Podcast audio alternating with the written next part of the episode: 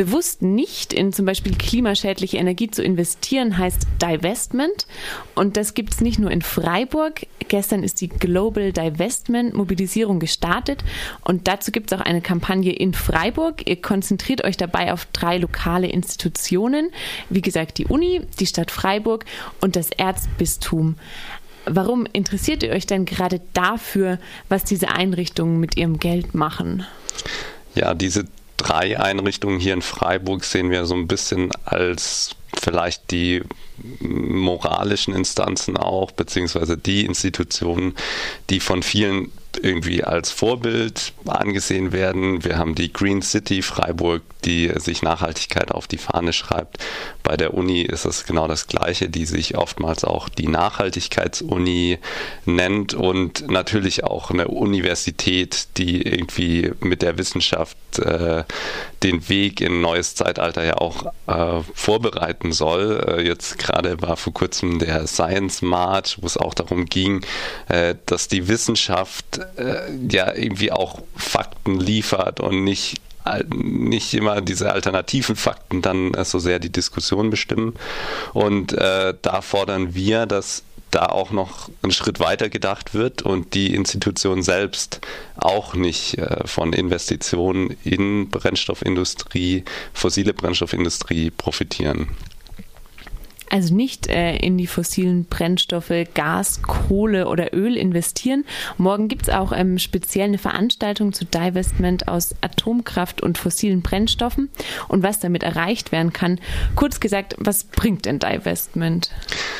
Also die Idee ist ja auf der einen Seite, dass den Konzernen Geld weggenommen wird. Jetzt muss man sich natürlich fragen, hat, spielt das eine Rolle, wenn die Universität Freiburg die äh, eventuell nur ein paar Millionen Euro da auch hat, die sie investieren können, wenn die diesen Konzernen das Geld wegnehmen. Das stört die vermutlich erstmal nicht.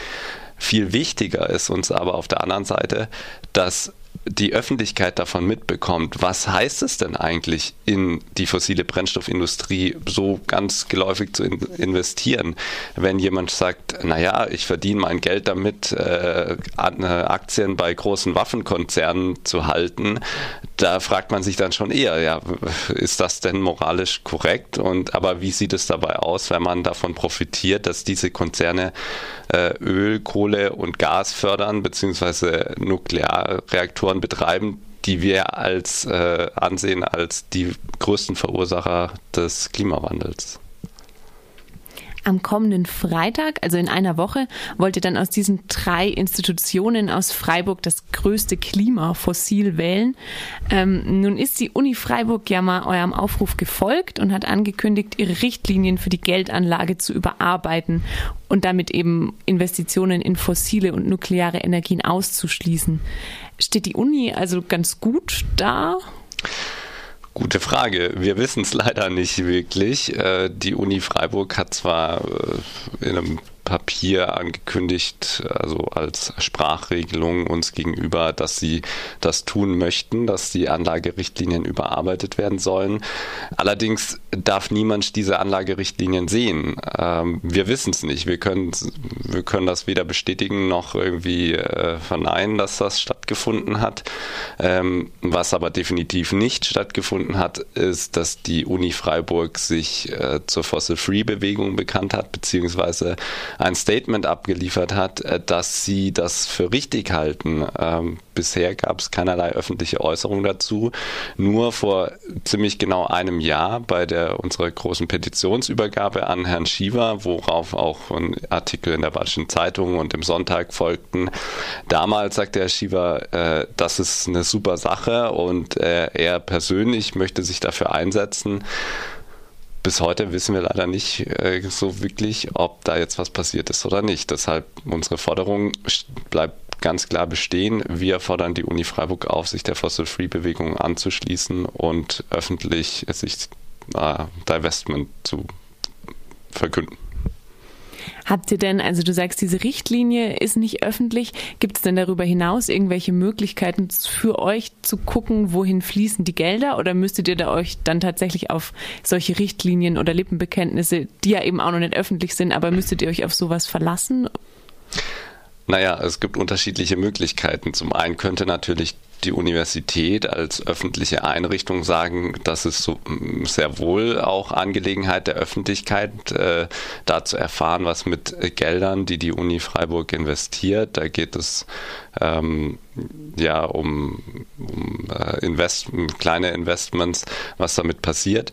Ähm, oder es gäbe natürlich auch noch die Möglichkeit, die beispielsweise die verfasste Studierendenschaft äh, da irgendwie mit einzubinden und zu sagen, okay, VertreterInnen dürfen Einblick erhalten, um das äh, zu kontrollieren und auch zu garantieren. Bei den Aktionstagen geht es außerdem um die Folgen des Klimawandels. Wie werdet ihr euch denn in der Aktionswoche damit beschäftigen?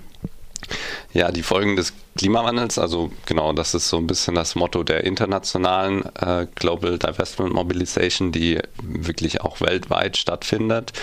Ähm, zum einen geht es also gerade in dem Vortrag am Montag, den 8. Mai, Folgen des Klimawandels, ähm, darum, wie wirkt sich der Klimawandel denn konkret auch auf die Region hier aus? Äh, hat das Folgen für die Region Oberrhein?